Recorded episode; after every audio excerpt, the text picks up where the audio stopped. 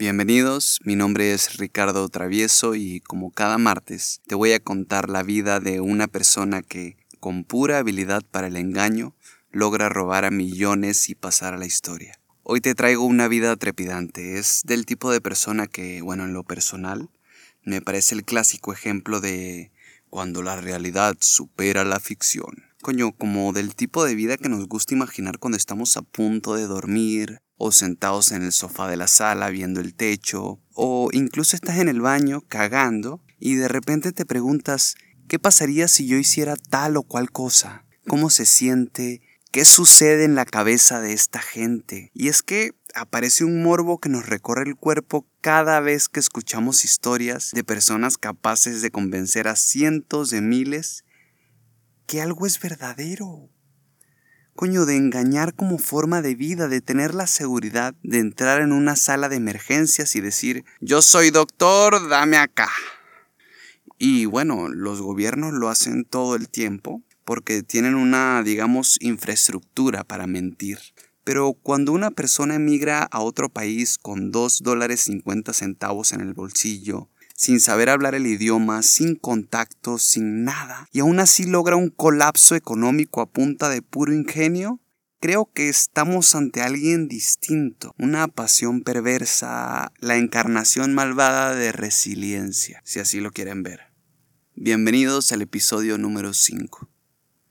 La fabulosa vida de Carlo Ponzi. Es un podcast sobre maestros de disfraz, criminales de cuello blanco, ladrones, falsificadores y asesinos en búsqueda de fortuna. 1882. Italia. A raíz de fuertes desacuerdos con Francia sobre expansiones coloniales, Italia acepta la propuesta de entrar en una triple alianza con Alemania y con el imperio austrohúngaro. Esto, aun y cuando la economía se encontraba en un punto muy precario huelgas, falta de trabajo y mucha hambre que solo se va a ver acrecentada con el paso del tiempo. El 3 de marzo de ese mismo año, 1882, una familia de clase media tiene a su primer hijo. Imelda y Oreste viven en Lugo, una ciudad al norte del país. Estos papás estaban completamente emocionados. Ella venía de una familia de clase alta venida menos y conservaba el título de dona, equivalente italiano a madame. Esto será relevante en la formación del pequeño Carlo, ya que su madre siempre le habló de recuperar la gloria pasada. Durante su infancia, de hecho, Carlo fue un niño súper castroso. Era rápido de mente, no se podía estar quieto, el típico primito que coño no aguantas ya. Eh, la cosa con Carlo es que siempre quería encontrar nuevas formas para resolver los problemas que se le presentaran. Y bueno, por ese tiempo había un solo problema sobre la mesa el dinero.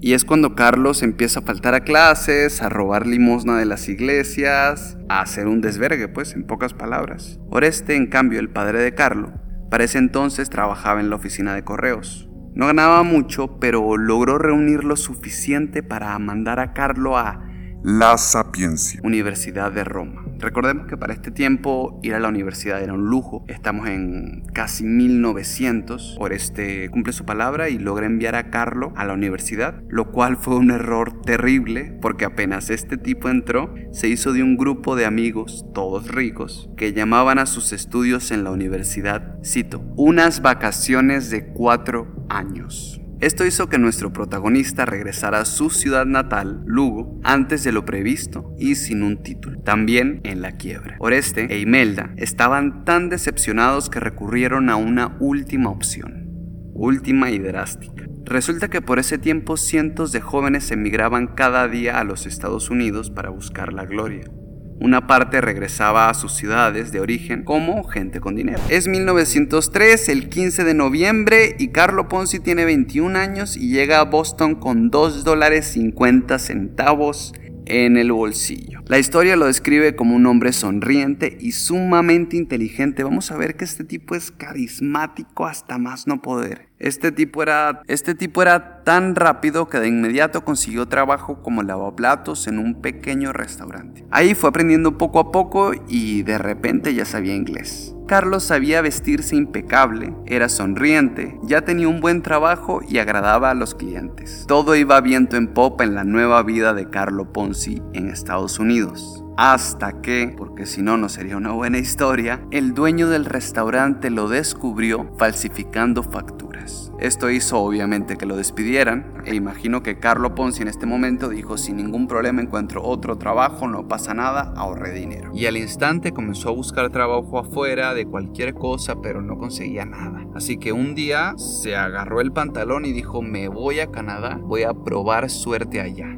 cual es una locura porque en el momento en que él se va, de inmediato consigue trabajo con un italiano llamado Luigi Sarossi, que acababa de crear un banco allá en Montreal llamado por su apellido Sarossi y cuando vio que Carlo hablaba italiano, inglés, francés y que aparte era muy rápido con los números, de inmediato lo contrató. Todo el mundo se dio cuenta que era excelente Carlo, que era un gran compañero, que era simpático, que sonreía un montón, encantador y el banco fue creciendo con rapidez o bueno, por lo menos eso creía todo el mundo porque cuando Carlo se ganó la confianza y lo subieron a gerente, se dio cuenta que Luigi utilizaba dinero de las cuentas que acababan de abrir para pagar los intereses de las cuentas viejas. En realidad el banco estaba quebrado y no tardó mucho para que Luigi Sarossi se pelara para México y dejara a Carlo en el suelo. El banco quebró, lo cerraron y Carlos se quedó pues en Montreal, en la antigua casa de los Sarossi, ayudando como podía a la familia de Luigi, recientemente abandonada. Hay algo aquí que es súper importante que me parece que la historia tiende a ver a Carlo Ponzi de dos formas. Una es como un tipo sumamente ingenuo y esperanzado por lograrlo todo y otra es como un genio de la estafa. Creo que es por este tipo de cosas en donde se queda con la familia del antiguo eh, Luigi y los ayuda y pretende cambiar cosas. Eh, es un acto de bondad o por lo menos lo parece desde afuera.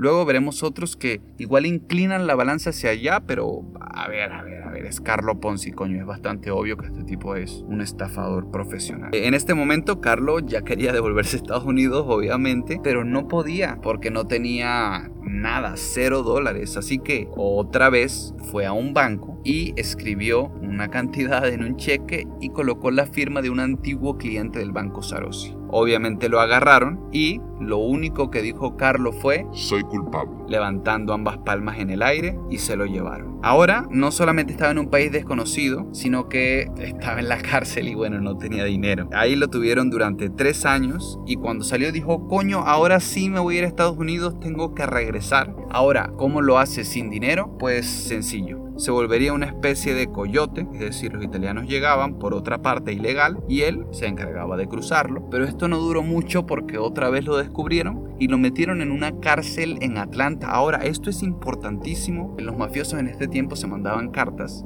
obviamente en italiano y obviamente con ciertos coloquialismos para evitar que cuando las leyeran se dieran cuenta. De Carlo Ponzi, siendo un hombre de, del bajo mundo, sabía muy bien qué significaba y pues le fue de mucha ayuda. De hecho, durante el tiempo en la cárcel se hizo amigo de otro estafador llamado Charles W. Morse, quien se convirtió en su modelo a seguir a partir de ahí. Era un hombre de negocios en Wall Street que había caído preso y que había engañado a los doctores comiéndose barras de jabón, pero bueno, esa es una historia que les voy a contar en otro capítulo. Vamos con Carlo Ponzi porque ahorita tiene 31 años, está de vuelta al lugar donde llegó con 2 dólares 50 centavos. A continuación, Carlo Ponzi trabajó como enfermero en un campo minero y en este momento le ocurrió, se, se le ocurrió la brillante idea de ir a otro campo minero y decir, coño, si le pongo esto, agua y luz, quizá pueda venderlo al mejor postor mucho más caro. La cuestión es que eh, para este punto una compañera de ella, enfermera, tuvo una quemadura y Carlo decidió donar gran parte de su piel, de hecho, 1400 centímetros de piel de las piernas y de su espalda. Nada más que se complicó y lo despidieron muy rápido. Ahora, esto no pasó a mayores, Carlos se recuperó y poco tiempo después conoció una italiana en Boston llamada Rosa María, una estenógrafa, hija de inmigrantes italianos que tenía una pequeña frutería en downtown Boston. Durante su tiempo de novios, Carlo no le comentó a Rosa María de su pasado, pero no hubo problema porque Imelda, ¿se acuerdan? La mamá de Carlo, le envió una carta directo a su nuera informando el, el pasado criminal de su hijo. A ella al parecer no le importó porque se casaron en 1918 y de inmediato comenzó a trabajar en el negocio de su suegro y a la vez en una compañía de comercio internacional. Se volvió un hombre nuevo, dijo esta es mi oportunidad, me voy a reivindicar. Incluso tuvo la brillante idea de vender publicidad en grandes negocios. Creó una compañía, pero fracasó rápido, no logró concretar con inversores para crear esta compañía de publicidad y al tiempo pues se dedicó únicamente al negocio de su nueva familia, la frutería. Pero esto también quebró. Ahora para estos años tenemos que recordar que Boston estaba repuntando en crecimiento económico, se hallaba convertido junto a Nueva York en el lugar favorito de todos los inversores, algo que Carlo no iba a dejar de lado. Recordemos que es 1920 Estados Unidos es conocido por historias de ser un país próspero donde el dinero se hace rápido y en grandes cantidades, donde cada día aparecen nuevos emprendedores y herederos de fortunas perdidas. La Primera Guerra Mundial acaba de terminar y la gente, coño, la gente está cansada. Ha sufrido mucho, se ha privado de muchos bienes y ahora, ahora los quiere, ahora quiere ser rico, quiere disfrutar, quieren renacer. Eh, es por este tiempo también que está la prohibición del alcohol y bueno, la prohibición del alcohol todos sabemos que tiene un, un aspecto completamente opuesto al que querían. Como todo el mundo conseguía alcohol y el alcohol era ilegal, comenzaron a preguntarse qué otros actos penados por la ley eran tan estúpidos como la prohibición al alcohol. Eh, recordemos también que toda la tecnología que parecía asombrosa, sacada de revistas, toda esa tecnología había sido creada por gente que se había hecho millonaria por sus inventos. Carlo no iba a quedarse atrás. Y es por eso que en nada más seis meses lograría su más grande estafa. De hecho, la estafa que lo haría pasar a la historia. Gracias por escuchar Los Estafadores. Esta fue la primera parte de La fabulosa vida de Carlo Ponzi. Nos vemos el próximo martes. Y recuerden, como diría Bernie Madoff, todo gobierno es un esquema Ponzi.